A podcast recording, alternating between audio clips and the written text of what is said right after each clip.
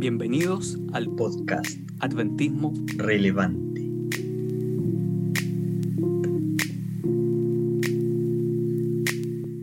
Hoy estamos iniciando una nueva temporada después de hartos temas que hemos hablado a lo largo de las grabaciones del, podcast.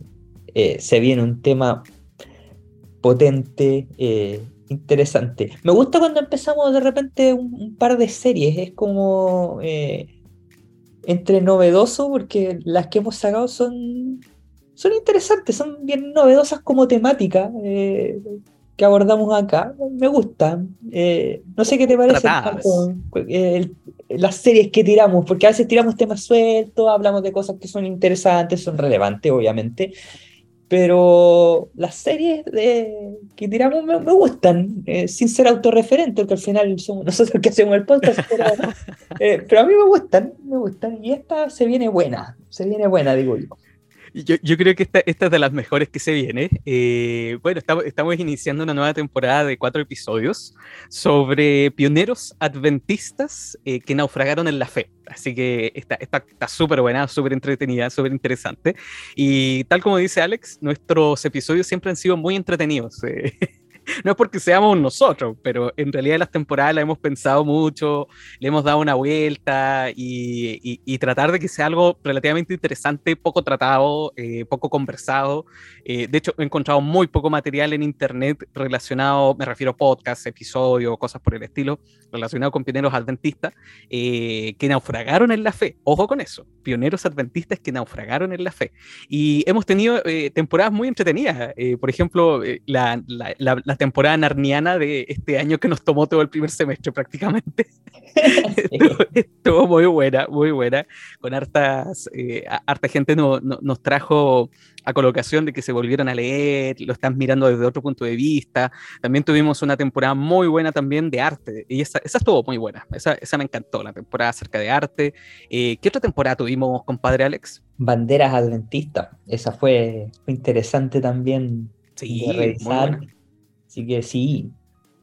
Es muy, muy buena, la, las banderas adventistas, aquello que son nuestras banderas de lucha adventistas que hemos tenido, como la libertad religiosa, la libertad de conciencia, eh, que son puras banderas de libertad, así que esa, han estado buena. Y no sé qué, qué otra hemos tenido, eh, Alex. Yo recuerdo esas, esas, esas tres en particular. Sí, ahí efectivamente son novedosas, son temas que no, no habíamos tratado y esta en realidad también. Eh, es poco frecuente hablar justamente de la no necesariamente pioneros, eh, a pesar de que tampoco hay como tanto, eh, pero no es no algo que se hable mucho. Y cuando se habla, se habla de pioneros en general y siempre se le da el énfasis a, pioneros que obviamente se mantuvieron hasta el final, pero hablar de pioneros que, que tomaron en algún punto de su vida un camino diferente, eh, no es realmente algo de que, que se trata y se puede aprender mucho de eso, se puede aprender demasiado completamente de acuerdo. Y hoy día vamos a empezar con el primer pionero adventista que naufragó en la fe, lamentablemente, y que fue un, pionero que marcó muchísimo al adventismo, sobre todo en los primeros años, eh, que es en español muy conocido también. Es como, como Helen White. Todo el mundo le conoce como la tía Elena, Elena de White. Eh, no, no, es William Miller, eh, es Guillermo Miller. Claro. Urias, Urias, Urias Smith, Urias. Claro, y, me eh, sí, es, que, es que cuál es la latinización de, ese nombre. Es como es, distinto. John Andrews no, John Andrews no, no, se le conoce como Juan Andrés, Juan Andrés Andrews, sino como John Andrews. Es, bien curioso, es bien curioso que latinizamos, que no latinizamos. Eh, eh, también James White, también James White. De hecho, no es White, nosotros le dijimos White. en Chile, no, no, es White, es, Huay, Elena de Huay. bueno, son, son, cosas que nosotros tenemos como, como adventistas, no lo hacemos en son de burla, sino que es parte de nuestra idiosincrasia. Y hoy día vamos a hablar acerca de, de una de las personas más sobresalientes del inicio del adventismo, eh, una, alguien que es digno de mención porque nos ayudó a poder a comprender sobre todo la doctrina eh, relacionada con la justificación por la fe. En una época muy difícil, cuando eh, estaba partiendo el adventismo, llevábamos casi 20 años como institución aproximadamente, y, y todo era, estaba basado en la ley de Dios. Y había mucha gente que pensaba que nosotros éramos justificados por la cantidad de obras que nosotros estábamos realizando. Eh, y resulta que, que, no fue tan así, sino que también nosotros somos justificados por la justicia de Cristo, eh, pero estamos inmersos en la justificación en un proceso de santificación y en un proceso también de la próxima glorificación cuando Cristo venga. Son temas teológicos un poco densos que hoy día vamos a estar conversando, pero eh, el, el, impulsor de todo esto fue Alonso Jones, Alonso T. Jones, que vivió entre 1850 y descansó en el Señor en 1923. Y es una persona que, que tuvo una ascensión acelerada, que fue muy rápida, y después fue, tuvo una caída, pero muy, muy sombría y muy rápida también. Eh, eso es como, como que llama la atención. Y la primera vez que, que, es mencionado eh, Alonso Jones dentro de la literatura adventista fue en la revista Adventista, eh, cuando se menciona su bautismo, que fue en 1873, cuando él tenía aproximadamente 23 años. eso ocurrió en Walla Walla, en el estado de Washington, donde actualmente está la Universidad Adventista de Walla Walla. Eh, qué buen nombre todo esto, Walla Walla. Suena como 31 minutos, Alex. Pero bueno, ya, no, eh, dos tirados, pero, pero Walla Walla, ahí hay una universidad adventista muy importante, la Universidad Adventista de Walla Walla, y él, él conoció el Evangelio cuando tenía 23 años, estaba sirviendo como un sargento eh, en el 21 Regimiento de, Infantería del Fuerte de Walla Walla, y de repente eh, fue a una, una, serie de, conferencias con un evangelista adventista, el pastor Van Hort, que era muy conocido en esa época, y, y Jones, después de las, las conferencias que estuvo predicando el pastor Van Hort, eh, él decidió bautizarse, eh, aceptó el mensaje adventista por medio del bautismo y interrumpió por completo sus actividades militares y partió a, integrar, después de que fue bautizado, de manera pero completa, a tiempo completo, eh, parte del equipo pastoral evangelista del pastor Van Hort. y eso fue realmente muy, muy, muy bueno, porque él tenía gran entusiasmo, era una persona muy hiperactiva, también eso, eso sabemos por la literatura adventista, era una persona muy entusiasma, entusiasta y tenía mucho fervor, fervor por salvar aquellas almas que estaban perdidas. Eh, conoció a la cuñada de, del evangelista, a, la, a, la, señorita Francis Elvira Patten, y, y se casaron los dos, eh, era, era, era, cuñada del pastor Van Hort, y se casó con Francis, eh, y tuvieron una, un matrimonio realmente muy bonito eh, durante muchos años.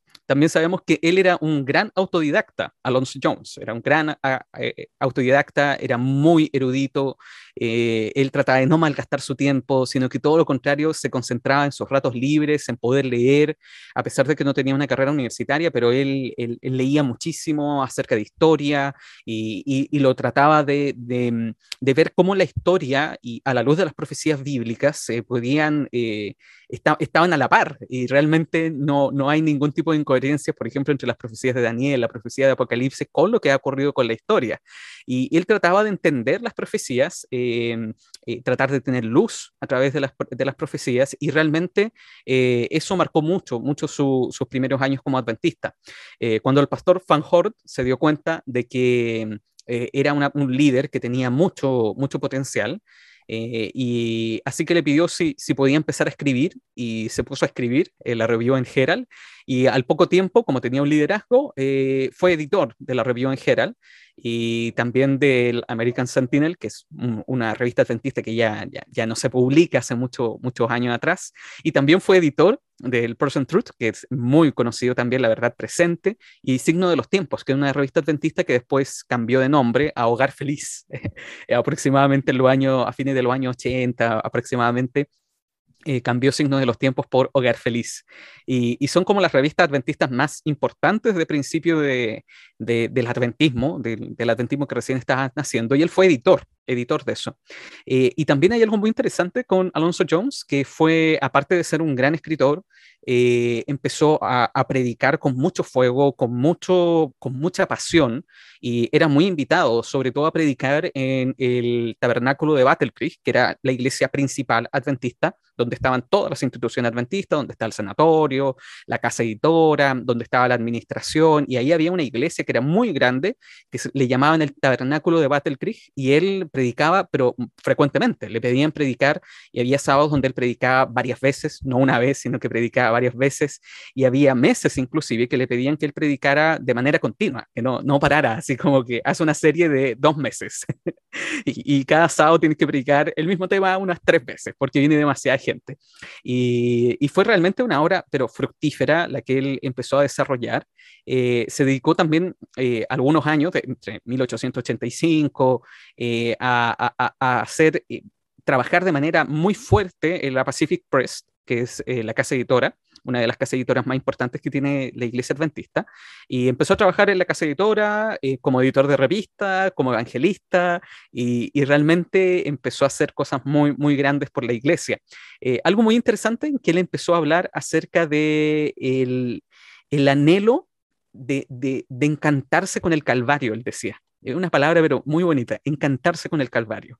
Eh, sentía que la iglesia anhelaba exaltar la ley de Dios, cosa que, que, es necesaria, pero había perdido de vista el encanto del Calvario. Y para eso él lo que trató de hacer es dignificar, sobre todo en las editoriales que escribía en la revista, el poder y la gloria de la cruz. Él siempre hablaba de eso, el encanto del Calvario y el poder y la gloria de la cruz. Eran dos frases muy, muy importantes que él siempre iba repitiendo. Y se trató de, de, de demostrar que el pecador solamente era justificado por la justicia de Cristo y cosa que también es cierto, ¿ah?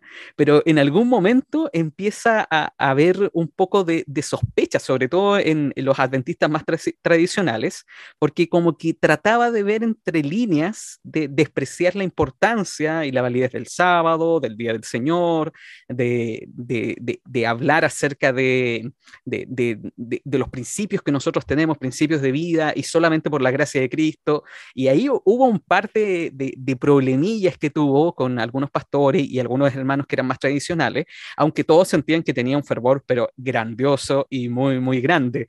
Yo creo que este es un tema, Alex, que, que, hasta el día de hoy de repente tenemos en nuestros templos, el tema de la ley y, y la gracia de, de, Cristo, que de repente está como contrapuesto. Eh, ¿Qué opinas tú, compadre Alex?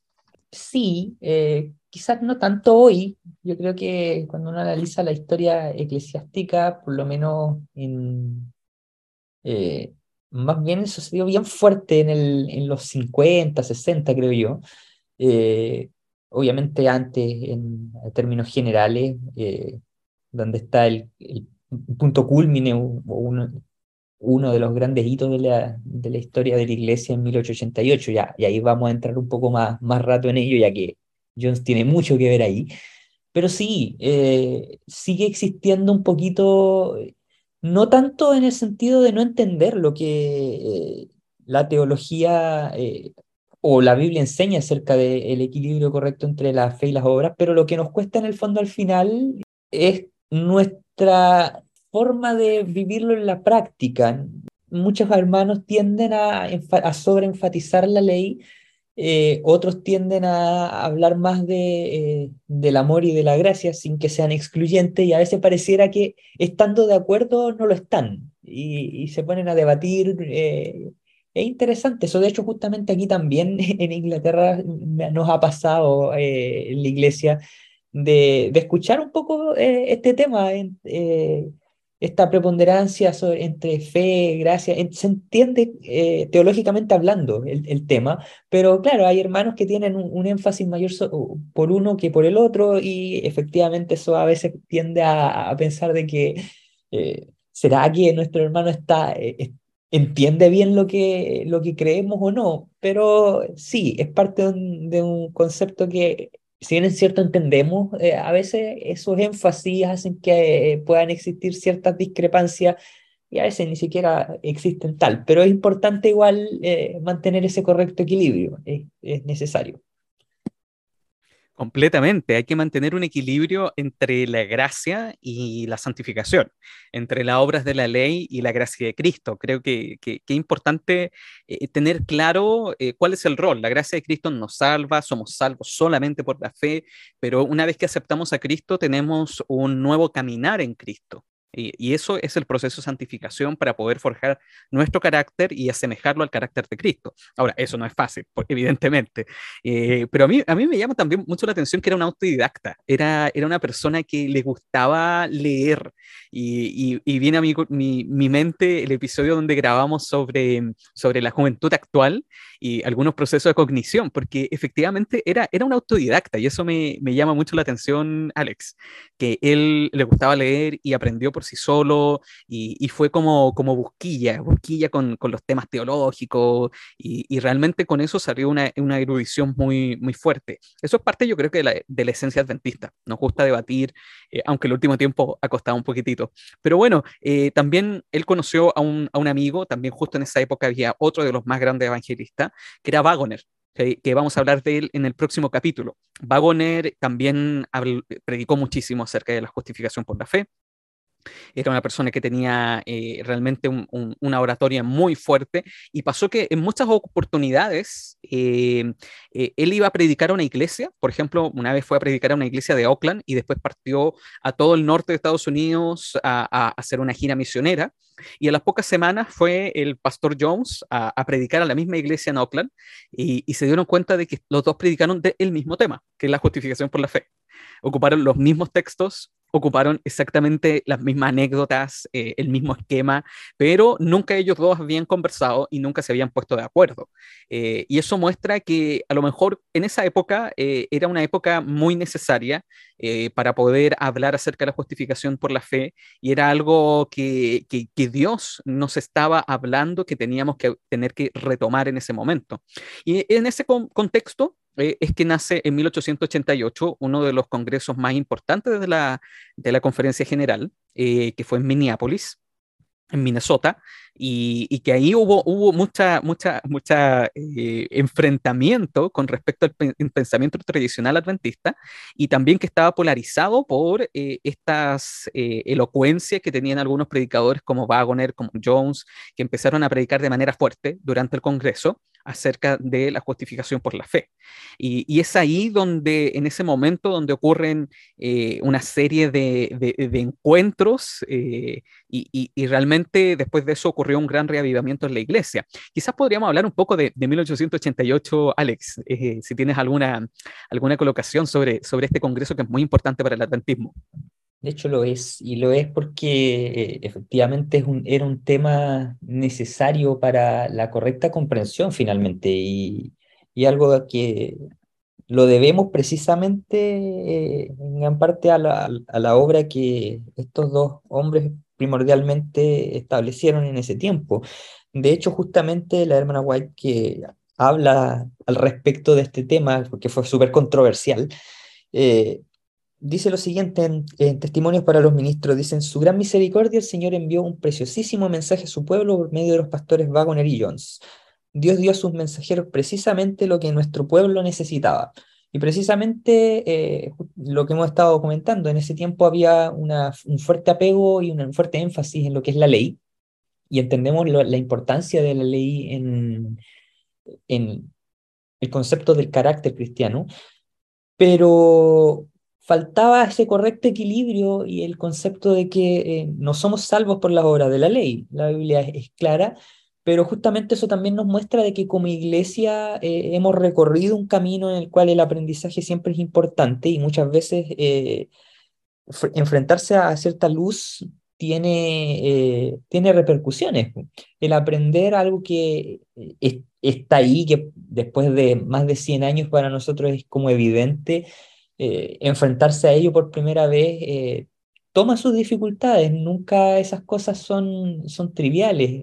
El, tratar de eh, aceptar una verdad es un, gran desafío, enfrentarse frente a aquello que quizás a veces puede derribar lo que yo inicialmente tenía pensado.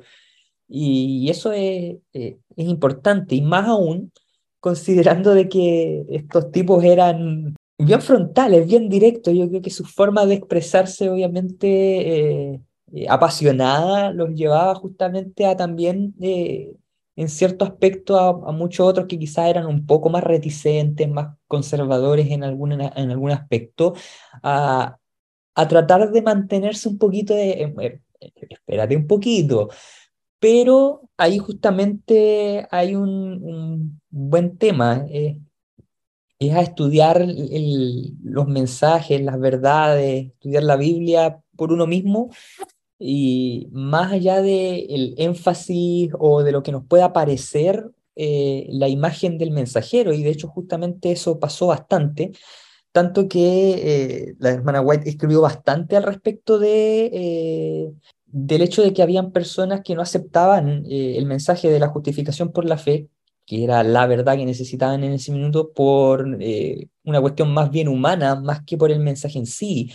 En una carta, eh, carta 24 del 1892, dice que algunos de nuestros hermanos, llenos de celos y malas sospechas, están siempre dispuestos a mostrar cuánto difieren de los pastores Jones o Wagoner.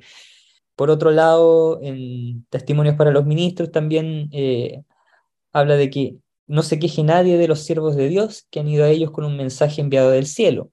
No sigáis buscando defectos en ellos, diciendo son demasiado incisivos, hablan con demasiada energía.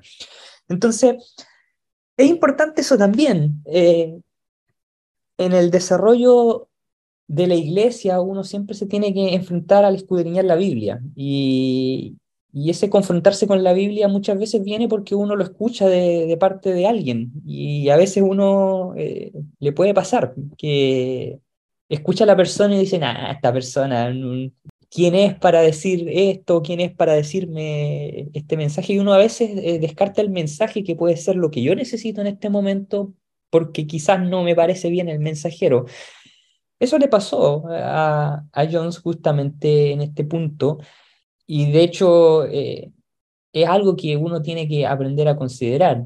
Asimismo, también la hermana web le escribe a, a Jones, eh, no tengo ahora la, la, cita exacta dentro de todo lo que eh, he, leído, pero ella también le escribió diciendo de que ella comparte su punto de vista con respecto a la justificación por la fe, pero que a veces sus palabras y tal como él lo expresaba, eh, podía inducir a error o a una mala impresión en quienes lo escuchaban, así que que eso él lo pudiera eh, manejar mejor. Entonces, ahí hay una, una, cosa bien interesante. Por un lado, eh, no hay que descartar al, el mensaje por el mensajero y por otro lado también está en quien da el mensaje de no de ser equilibrado en la forma de presentar las cosas, de saber contacto cómo decir las cosas, y eso es súper necesario también. Y ahí justamente está la sabiduría de Dios finalmente, de orientar y poder guiar en este mensaje que era necesario para ese tiempo, esta salvación solamente por, por la fe en el fondo. Es lo que tenía que ser escuchado en ese momento y Dios lo pudo guiar a pesar de todo el... Eh, la disputa humana entre medio, del, eh, de la lucha contra el ego propio, de acepto no acepto, y, fue un punto crucial en la iglesia. Eh, creo que da para mucho eh, el análisis de 1888 en cómo eh, influyó esto en la iglesia y cómo este tema fue un, punto clave. completamente, de hecho hay un libro muy bueno que se llama Mil, 1008, ah, por ahí lo tengo, ¿dónde está? 1008, no, no, no era ese. pero creo que se llama 1888, pero no me acuerdo el autor. Eh, también es un, libro antiguo de Iglesia, pero donde hablaba acerca de este tema y realmente un tema muy, muy controvertido en, en esta época adventista. Eh, varias cosas que, que, me llaman la atención. Lo primero es que eh, en 1888 muchos pastores y hermanos, y por no decir todos, sus concepciones, preconcepciones que tenían, sus paradigmas que tenían después de 1888 cambiaron había gente que era muy legalista como Urias Smith y, que no podía aceptar la gracia de Cristo. Nos cuesta entender esto en nuestros pioneros, pero le costaba muchísimo. Para él todo era las obras de la ley. Entonces después él quedó una de las personas más más heridas, eh, espiritualmente hablando, eh, formativamente hablando, fue Urias Smith. Eh, y también por otro lado, Jones también le costó el tema de, de, entender el tema de la, de la, la santificación, las obras de la ley y, este equilibrio que tiene que existir, también fue, fue ahí eh, alguien que le, tocó mucho sobre ese tema.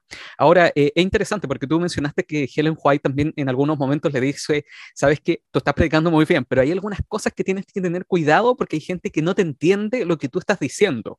eso lo escribió la, la señora White después de una serie de sermones en el año 1893 un par de años después, cinco años después aproximadamente de 1888, que él empezó a, en el siguiente congreso, en el siguiente congreso de la Asociación General, después del congreso de 1888 en el, en el quinquenio, el más importante, eh, empezó a predicar 24 sermones durante la conferencia que se titulaban Cristo, Justicia Nuestra que después se tradujo en un libro que se llama Cristo, Justicia Nuestra. Y esos fueron como los, los sermones eh, pero así, los mejores sermones que hemos escuchado de la justificación por la fe están en ese libro, Cristo, Justicia Nuestra, y, ahí es donde la señora White describe desde Australia. ¿Por qué? Porque la, hermana White estaba en Australia haciendo una obra de, de avanzada en Avondale, estaba haciendo ahí en, un, experimento muy bueno. En realidad no era un experimento, era algo inspirado por Dios de la educación integral adventista que no se podía desarrollar en Battle Creek, que tenía que ver un tema formativo, pero también con un tema eh, de, integridad, de, físico, de alimentación, de mucho, mucha cosa manual. Y ella estaba en una obra de avanzada en Australia. Y de allá le escribía a, a Jones, sabes que tienes que tener un poco de cuidado sobre, sobre este tema. Eso aparece en mensajes selectos en el tomo 1. Eh, ahí pueden leer más o menos por la página 440, aproximadamente 442. Ahí pueden ver lo que le escribía la hermana White a, a, Jones, que le decía ¿sabes qué? Tienes que tener un, un poco de cuidado. Eh, después de, esta serie de sermones, en 1894, el presidente de la Asociación General, que era el pastor Olsen, eh, dice que vivió en esos momentos mm, el, momento de mayor bonanza del adventismo. ¿Por qué? Porque al inicio, en 1844, empezamos a predicar acerca de la segunda venida de Cristo Cristo no vino y después eh, se empezó a predicar de manera fuerte las obras de la ley, el rol del, santuario celestial, eh, eh, qué periodo profético estamos viviendo. Después vinieron predicaciones muy fuertes a nivel de, general del adventismo con respecto a, la, organizarnos, organizarnos, las instituciones, y ahí es donde nacen diversas instituciones adventistas. Y después de eso viene este periodo de justificación por la fe, eh, y se empieza a predicar en todo el mundo adventista las mismas series de sermones, eh, los mismos temas, y es interesante cómo el, el Espíritu Santo va guiando a la iglesia con temas a nivel general, sin ponernos de acuerdo, hay un tema que se trata en todos lados. Eh, hoy día no sé cuál sería ese tema, honestamente. No sé si estamos hoy día viendo lo mismo que ocurrió al inicio del adventismo, eh, pero en ese momento se empezó a predicar fuerte acerca de la justificación por la fe y el pastor Olsen dice, ¿sabes qué? Hoy día estamos viviendo el periodo de mayor bonanza y luego em, se empezó a enviar misioneros a todo el mundo después de estas predicaciones fuertes de la justificación por la fe, pero ahí también vino oposición vino una oposición muy fuerte. ¿Por qué? Porque como Helen White estaba en, e, en Australia, no había una mensajera del Señor eh, presente, eh, no existía internet, no existía la radio, eh, y no estaba presente en Battle Creek, donde era el epicentro del adventismo, y había una mujer que se llamaba Anna Phillips. Y Anna Phillips, algunos dijeron que empezó a tener visiones. Ella misma decía que tenía visiones. Y, y empezó a haber un contraste eh, entre las visiones de Anna Phillips con las visiones de Helen White y se dieron cuenta de que a lo mejor era, era mensajera al Señor, aprovechando que la mensajera no está acá y está en Australia, a lo mejor Dios envió a otra mensajera para este tiempo y uno de los que la defendió de, manera fuerte fue Jones. Y ahí es donde ya empezó a caer Jones. Y, empezó a, predicar fuerte, predicó en abril en el tabernáculo de Battle Creek acerca de las visiones de, de, de Anna Phillips un sábado de mañana y cuando él termina de predicar el día domingo, temprano, cuando va a la editorial, se da cuenta que tenía una carta de la hermana White que le escribió más de un mes atrás diciendo acerca de su predicación sobre Anna Phillips. Y él dijo, pero ¿cómo es posible que Helen White me haya enviado una carta de lo que prediqué el día de ayer eh, y hace más de un mes atrás. Eh, eh, esto, esto es como, como, como, impresionante. Y ahí John se dio cuenta de una cosa, de que Dios sabía con anticipación el tema que él iba a predicar. Y esto eh, tocó mucho la vida de Jones y, trató de, de, haber una reforma en su vida y darse cuenta de que Anna Phillips no era mensajera del Señor. Pidió perdón el siguiente sábado, donde le tocó también predicar. Eh, con todo este testimonio eh, de Helen White y dijo que tuviéramos cuidado, pero ahí ya empezaron a haber algunos problemas. A mí me llama la atención esto de, de, Jones, que se acaloró demasiado por una posición y, sin consultarla tanto con Dios, simplemente porque vio que había grandes hitos, cosas importantes, pero no se dio cuenta del trasfondo. Eso yo creo que tenemos que de repente tener cuidado, Alex, eh, tener cuidado de acalorarnos con algún proyecto, algún propósito, pero sin darnos cuenta si realmente tiene el respaldo de Dios o no tiene el respaldo de Dios, más que simplemente ser luces, eh, cosas bonitas, eh, ¿está realmente respaldado por Dios? Eso yo creo que hay que tener cuidado, Alex. ¿Qué opinas tú acerca de esto?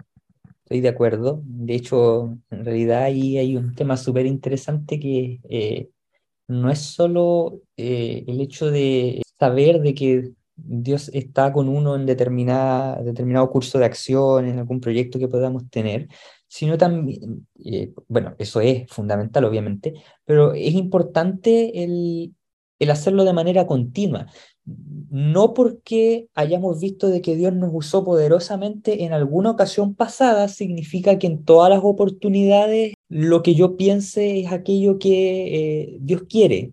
Eh, uno puede pensar que, claro, 1888, eh, un gran hito del adventismo donde Dios presenta un mensaje poderoso, importante, sin duda destacado como lo que Dios, el mensaje que Dios tenía en ese tiempo, importante, pero eso ya pasó en, ese momento, y no porque él haya sido el instrumento de Dios en aquel momento significa de que él se iba a volver una persona eh, inerrable, alguien que jamás iba a fallar. Y eso es sumamente crucial, porque justamente eh, eso nos, nos motiva a nosotros a entender de que tenemos que buscar a Dios de manera continua. Nuestros éxitos en el pasado de la mano de Dios no significa de que podemos hacerlo solos de ahí en adelante. Eh, es una alerta súper poderosa para que no cometamos justamente ese error de creer de que porque antes eh, hicimos bien, mm, no estamos en peligro y justamente hay, hay que estar continuamente consciente de que cada día es una continua renovación espiritual porque no me sirven los éxitos de ayer eh, para hoy. hoy es otro día, hoy es otra oportunidad, hoy es otra decisión que tengo que tomar. Y a veces uno puede tomar una, una mala decisión y, eso también es importante tenerlo en cuenta. Eh, obviamente uno sabe de que estas experiencias demuestran de que uno puede eh, tener éxitos ayer y caídas en el presente, pero eso también nos debería motivar a aprender de que eh, podemos seguir buscando a Dios en este momento, de que todavía podemos eh, seguir tomando una buena decisión y aprender justamente de, estas experiencias pasadas. Yo creo que es súper necesario eh, esa comunión continua con Dios. Eh, yo creo que le diste al clavo con esa frase. el éxito de ayer eh, no, no, significa que hoy día no tengamos caídas, eh, en otras palabras. Eh, te estoy parafraseando, pero, pero no, no, no, no, no significa eso, por, por, lo tanto basta cada día su propio afán. él se acaloró también con una persona, y en el sentido de, no, se abanderó, se abanderó, no, si esto tiene que ser, ella era mensajera del Señor, y, eh, eh, porque está predicando lo mismo que yo, entonces tenemos que tener cuidado en esa situación. Y también me gusta lo que dijo Jones, porque Jones cuando recibió esta carta de Helen White, eh, él dijo, yo sabía con anticipación lo que iba a predicar este sábado porque la carta la escribió hace más de un mes atrás, diciendo que tuviera cuidado con esta predicación porque exalté demasiado a Ana Phillips en una predicación de un sábado de mañana. Eh, e, eso también es interesante porque Dios sabe los pasos que nosotros vamos a dar y trata de corregirnos para que no caigamos. Eh, eso significa predestinación, no significa predestinación. Ahí tenemos que, eh, es que en otro momento vamos a conversar. Pero sí, en su omnisapiencia, Dios sabe que los pasos y sobre todo las predicaciones eh, él, son dirigidas por él, eh, así que tenemos que tener mucho ojo en ese sentido. Eh, él se acaloró con alguien y ese fue uno de los primeros errores que cometió Jones. Era una persona muy enérgica, por lo tanto se acaloraba muy rápido y, empezaba con discusiones y era muy, muy controvertido. a pesar de todo eso, Dios lo utilizó porque fue uno de los mejores defensores que hemos tenido acerca de la libertad religiosa en los Estados Unidos y a nivel mundial. Eh, de hecho, hay más de 25 libros históricos que fueron escritos por Jones, que hoy día están en, la sección más importante de valor histórico de la Universidad de Andrews, eh, relacionados con libertad religiosa. Le tocó muchas veces eh, hablar acerca de la jurisprudencia, eh, le tocó hablar en comisiones del Congreso Nacional en varias oportunidades, eh, defendió al adventismo en contra de las leyes dominicales que habían sectores conservadores que querían impulsar y, realmente fue una de las personas más, prominentes justo también en esta época. Pero también ocurrió un horror con Jones en 1897, cuando la Junta Directiva de la Asociación General nombra al pastor Irving como presidente de la Asociación General. Y él no está de acuerdo, él no estaba de acuerdo con que fuera Irving porque él estaba sonando como presidente y él quería ser presidente y no que fuera el pastor Irving. Y al final empezaron a tener problemas porque los dos eran miembros de la misma junta y, al final él eh, renunció, renunció Jones.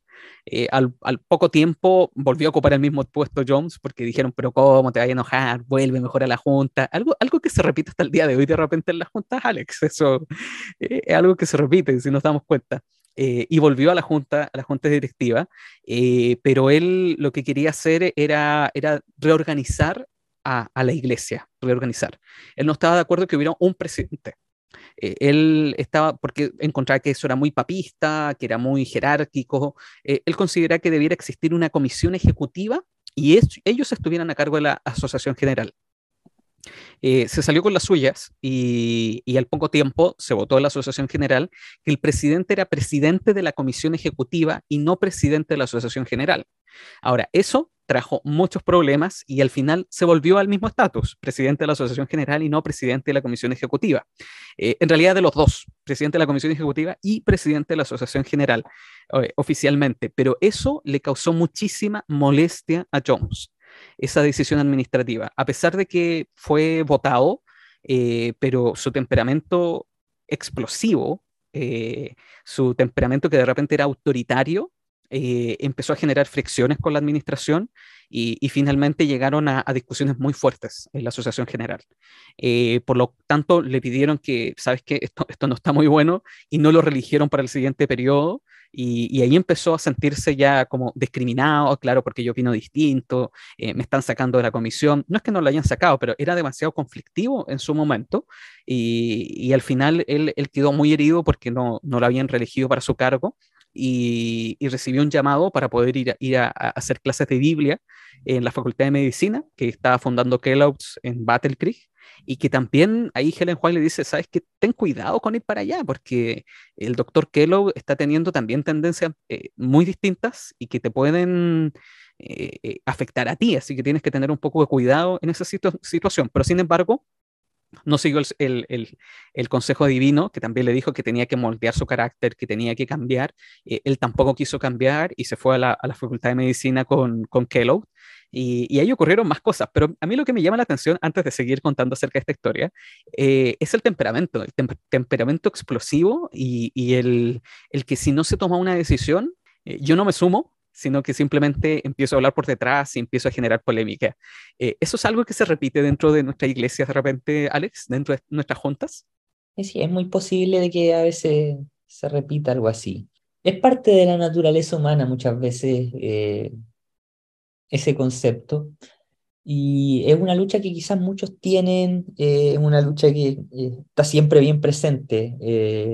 se da bastante a veces el, hay diferentes factores, eh, hay personas que llevan años en un cargo y cuando no son reelectos se molestan porque no, no fueron reelegidos y, comienza un, a veces un amurramiento, un semipelea.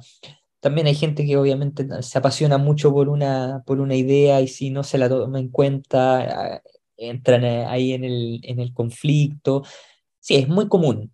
Eh, puede darse mucho, hay, hay iglesias en las que puede darse, hay otras que quizás no, o que puede ocurrir en algún momento, porque es parte justamente de, de las luchas de, de, la humanidad, es parte del el problema del carácter de que como seres humanos tenemos finalmente y, Y ahí está una de las cosas que uno tiene que aprender a someter. Uno tiene que aprender derechamente a subyugar el yo y ponerlo eh, frente a Dios con humildad, eh, que no es una empresa fácil. Hay personalidades fuertes y que luchan más fuertemente con eso, pero eh, ahí está justamente una de las tantas luchas humanas, esa, esa lucha contra el carácter, esa lucha contra eh, la autosuficiencia muchas veces. Eh, justamente está el analizar esta historia de, de Jones no, nos lleva a eso justamente, no solamente ese apasionamiento y, y, todo, sino que muchas veces también una confianza sigue en sí mismo. Justamente parte de los consejos de hermano White con respecto a, a Jones en su ida junto a Kellogg, en el fondo, era no te metas por, en, ese camino, eh, no, eso no va a ser bueno para ti, y básicamente la respuesta de él es, no, tranquilo, no, aquí no, yo, yo soy capaz de afrontar esto, no, eh, yo puedo manejarlo. Y eso es peligroso también. Eh, el, ese exceso de confianza en sí mismo muchas veces de exponerse frente a algo que quizás no es lo mejor, pero no, yo, yo tengo experiencia, yo, yo me la puedo, yo, yo, yo sabré si, si en determinado momento tengo que salir de acá, yo, yo sé bien las cosas. Y eso es peligroso. Muchas veces eh, las grandes caídas se deben precisamente a, que engañoso es el corazón más que todas las cosas, como dice la Biblia, porque a veces creemos ser capaces de... Eh, de hacerle frente a las tentaciones cuando en realidad no nos conocemos lo suficientemente bien, tanto como Dios nos conoce a nosotros, que nos metemos en un terreno donde creemos eh, que vamos a salir bien parados y al final nos supera.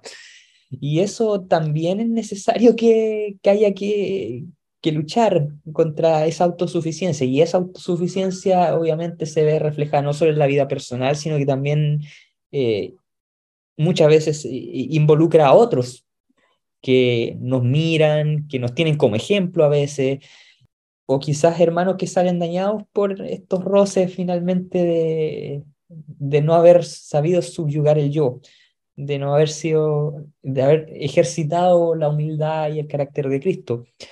Eh, son lecciones potentes que a veces hay que aprender y que a veces las terminamos experimentando eh, si no lo sabemos manejar, así que eso es, es importante. completamente. Y, yo creo que también algo súper importante es que cuando hay, hay discusiones acaloradas en una junta de iglesia, eh, en ese momento orar y buscar la, presencia divina en ese momento. Se puede hacer un alto, eh, parar la discusión, ponerse a orar eh, y, después seguir sesionando. Y cuando termine la, sesión, recordar de que todos nos unimos a, como junta de iglesia al voto que se haya tomado.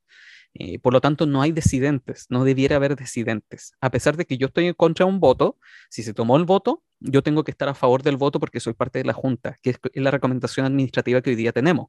algunos no les gusta, algunos dicen no, pero es que no corresponde, pero es por un tema de eh, poder mantener la unidad de la iglesia también. Eh, y vuelvo a insistir, no por eso nos vamos a calorar, no por eso vamos a discutir, no por eso vamos a llegar a los combos, no, no es bueno, eso no es bueno, todo lo contrario, tenemos que mirar a Cristo y tratar de, de, imitar su carácter.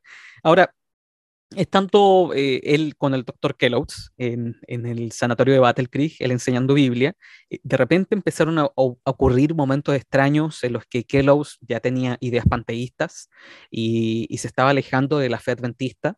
Eh, y en ese momento también la parte económica estaba muy fuerte porque estaba, quería ganar plata con, con, con las famosas cornflakes de Kellogg's, que vamos a hablar en otro episodio de eso. Eh, y de este serial que era muy famoso.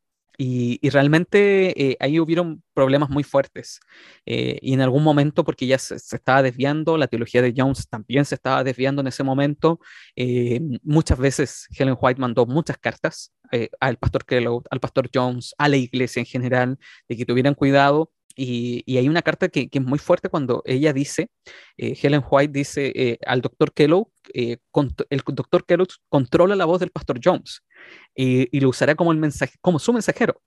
Mi oración es, abre, oh Dios, sus ojos para que vean y que sus oídos, y, y abres también sus oídos para que oigan y se humillen. ella estaba muy preocupada por Jones, estaba muy preocupada por Kellogg. Jones, como, como sabía, todavía tenía como, wow, me arrepiento, no me arrepiento, puedo cambiar, no puedo cambiar. Fue a ver hasta, hasta California, a, a Santa Elena, donde estaba la última casa donde vivió Helen White, eh, ya estaba de avanzada edad, eh, era viejita ya en ese momento Helen White, tuvieron muchísimas conversaciones, pero a pesar de todo, eh, él no se arrepintió y empezó a crecer una hostilidad contra la iglesia y una hostilidad contra la administración. Y finalmente eso ocurrió que un par de años después, en 1907, le quitaron la credencial ministerial. Y ahí fue, fueron de los momentos más difíciles y, para la iglesia, quitarle la credencial ministerial. Hubo mucha gente que estuvo muy triste. Eh, Helen White eh, conversó después que ocurrió esa situación em, eh, con, con, Jones. Jones no mostró ningún tipo de, de arrepentimiento, todo lo contrario, estaba, muy enojado. pasó, pasaron dos años y todavía estaba muy enojado y pidió hablar con, con, gente de la Asociación General para que le volvieran a dar la credencial ministerial eh, y en esa oportunidad todos lloraron, los que participaron de esa comisión, lloraron con él, oraron. Y el pastor Daniels, que era el presidente en ese momento, eh, le dice, ¿sabes qué? Ven para acá, Jones, ven para acá, hermano Jones, arrepiéntete y, y trate, tratemos de tener reconciliación. Y en ese momento, cuando él lo estaba llamando, venga, hermano Jones, venga, parece que al nombrarlo hermano Jones y no pastor Jones, eh, le afectó demasiado que al final dijo, no, no, no, no, no, se dio media vuelta se fue enojado, eh, se fue ofuscado y, todos se pusieron a llorar ahí en la comisión porque pensaban de que el pastor Jones, eh, hermano Jones, se iba a, volver, iba a volver al redil y no lo hizo. Eh, la apostató y después de eso lo, borraron de las listas de iglesia. fue también uno de los momentos más difíciles para la iglesia adventista. Y, después empezó a participar de, una iglesia que se llamaba la Iglesia del Pueblo, eh, The People's Church, que, era una iglesia adventista disidente, y permaneció en esa iglesia hasta el final de sus días y empezó a escribir una revista eh, de, sobre libertad religiosa, el Centinela Americano de la Libertad Religiosa, así se llamaba su, su, revista, porque él fue uno de los más grandes defensores de la libertad religiosa, eh, pero finalmente pasaron los años, esto fue en mil, 1915 aproximadamente, y después empezó a enfermar de manera muy rápida y al final de esos días eh, él pidió ir al sanatorio de Battle Creek y murió en el sanatorio adventista de Battle Creek, eh, pero nunca se, se, se, pudo eh, arrepentir de lo que había ocurrido, no, para nada. él se enfermó de manera muy rápida también con una apoplegia, apoplegia y, y, descansó en el Señor realmente. Y fue algo muy, muy doloroso para la iglesia, eh, que él, su salud se haya quebrantado, que nunca haya vuelto al redil de la iglesia, que se haya unido a otra iglesia. Eh, al final, su matrimonio en los últimos años se, se, se tuvo que divorciar. Eh, por lo tanto, tuvo momentos muy, muy difíciles, una, un ascenso muy rápido y una caída muy rápida. Y creo que, que, aquí hay muchas lecciones que podemos sacar, Alex. ¿Cuáles crees tú que son las más, las más importantes de todo esto? Bueno, dentro de todo lo que hemos eh, visto está esa necesaria necesidad, eh, valga la redundancia, de someternos a Dios cada día. Yo creo que es necesario. Creo que es sumamente importante ese concepto. No, no hay otro en el fondo, porque un, un hombre con gran fervor, que hizo mucho por la, por la obra en la iglesia, termina justamente eh, en apostasía, finalmente eh, en separación, simplemente por no subyugar su yo, finalmente, por eh, sus grandes caídas no pasan tanto por el tema de eh, doctrinal, eh, como lo vemos en, por ejemplo, en Kellogg.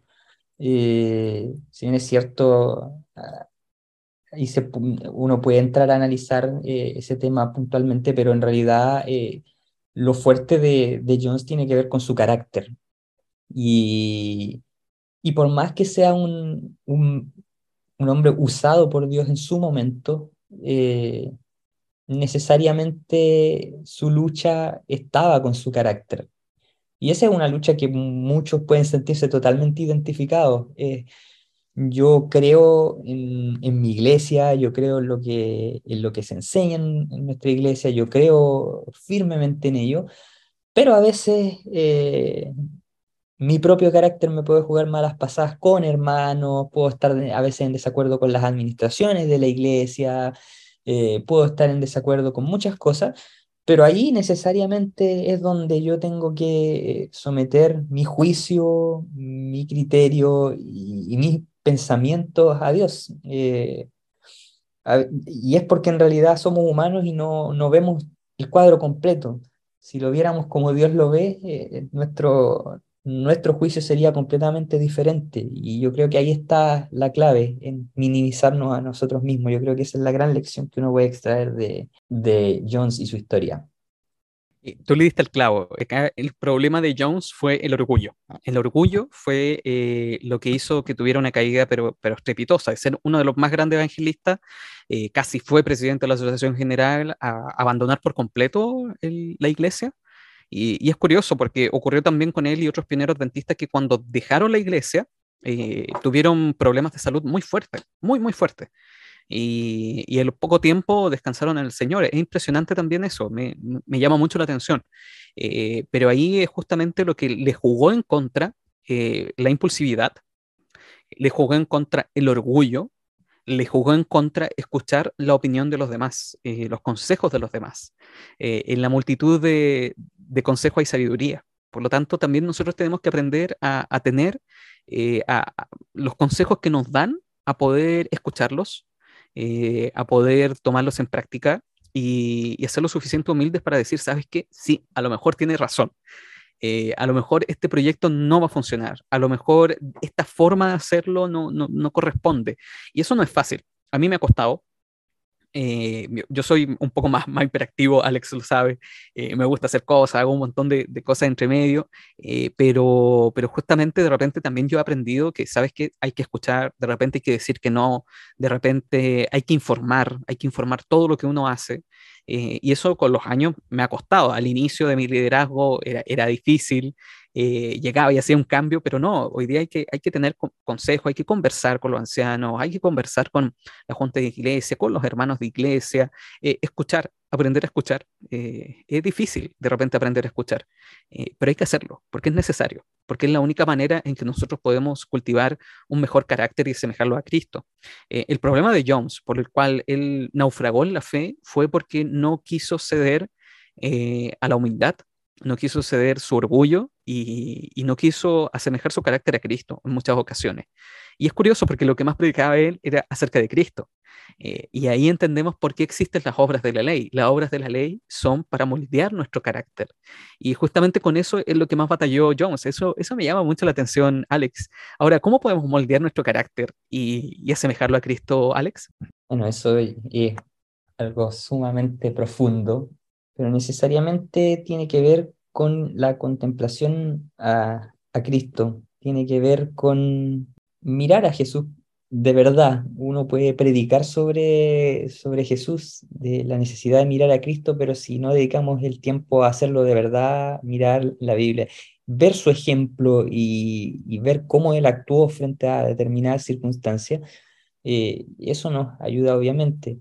Eh, necesitamos también, obviamente, orar, necesitamos, eh, en cada situación cuando nos vemos enfrentados frente a algún problema, a, veces podemos tomar una mala decisión, porque a veces las cosas nos pillan bien de imprevisto y nos podemos equivocar, pero siempre uno tiene que estar dispuesto en, en las equivocaciones a reconocer si me equivoqué, bueno, me equivoqué, hay que ir a pedir perdón a quien corresponda y ser capaz de reconocer. Eh, creo que es necesario eso uno puede equivocarse, a veces las cosas lo pillan mal parado y, quizás uno puede cometer un error, puede ofender a alguien sin querer, eh, pero uno tiene que estar dispuesto a veces a reconocer de que como no soy perfecto, eh, vamos a, cambiar las, cosas, pero es necesario orar para poder eh, ser capaces de de tener ese espíritu eh,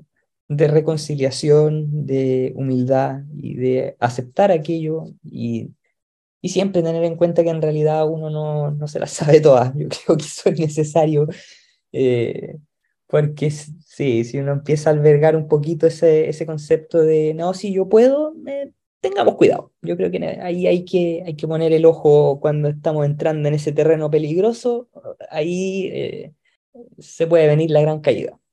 Tenemos que eh, no ser como ellos en el sentido de no naufragar en la fe, sino que mantenernos en, el barco, mantenernos en la nave de Sion, y, porque tenemos que, sabemos que hay un capitán que está eh, piloteando nuestra nave y sabemos que va a llegar a puerto seguro. A mí me gusta mucho eh, Timoteo, primera de Timoteo, capítulo 1, versículo 18. Eh, y también el versículo 19. Parafraseando algunas palabras de, de, este versículo, lo que está tratando de decir eh, Timoteo dice, esta es la recomendación, hijo mío Timoteo, que yo te hago. Combate, combate el buen combate, conservando la fe y la conciencia recta. Algunos, por haberla rechazado, naufragaron en la fe. Eh, ahí nos está diciendo Pablo que, que tenemos que mantenernos firmes en la fe, combatir algunos combates, combates espirituales, no combates con, con, con miembros de junta. no, haga eso, no lo haga, eh, y combatir con nuestro carácter, cambiar nuestro carácter y, no hacer lo que hicieron otros, que naufragaron en la fe. Eh, perdieron la confianza en la genuinidad del adventismo, se apartaron de los caminos de Dios y, al finalmente naufragaron muchos de ellos en su experiencia cristiana.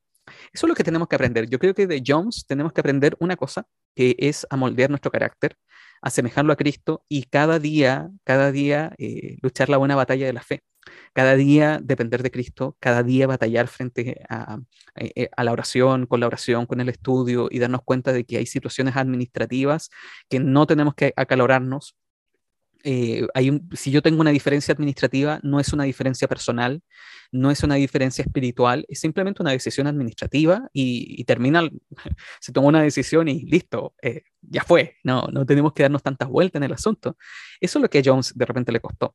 Y no tenemos que naufragar en la fe, sino que todo lo contrario, tenemos que seguir perseverando y mirar a Cristo eh, cada día, cada día más. Eh, compadre Alex, ¿algunas palabras antes de terminar este episodio? Eh, tan solo citar el clásico canto himno, fija tus ojos en Cristo. Yo creo que ahí está la clave del, del asunto. ¿Cómo dejar el orgullo? Bueno, ahí está. Mira a Cristo y no, no a uno mismo. Yo creo que eso, aprender de Jones es súper importante, aprender tanto del, de lo, del mensaje de la justificación por la fe, que es totalmente necesario de, ser comprendido, de que podamos eh, entenderlo bien y, entender también eh, de su proceso de, de cómo debemos modelar el carácter son lecciones que tenemos que aprender de vida y eso también nos sirve mucho en una sociedad que, donde se necesita un carácter como el de Cristo. Ahora, ¿qué aprendemos de Wagoner? Eh, ¿qué, le agradecemos también a Wagoner? Eh, le agradecemos la defensa de la libertad religiosa. Eh, le agradecemos cómo cuidó la iglesia durante su periodo de... es, curioso porque también cometió errores, pero también eh, gracias a, su, ímpetu, su fuerza, su liderazgo, eh, creció mucho la, las revistas adventistas, las publicaciones adventistas. Eh, también le debemos eso y sobre todo el tema de la justificación por la fe, que él lo resaltó de manera muy fuerte con toda su vida. Lamentablemente naufragó en la fe y esperemos que nosotros aprender de lo bueno de él y retener lo bueno y desechar aquello que fue malo.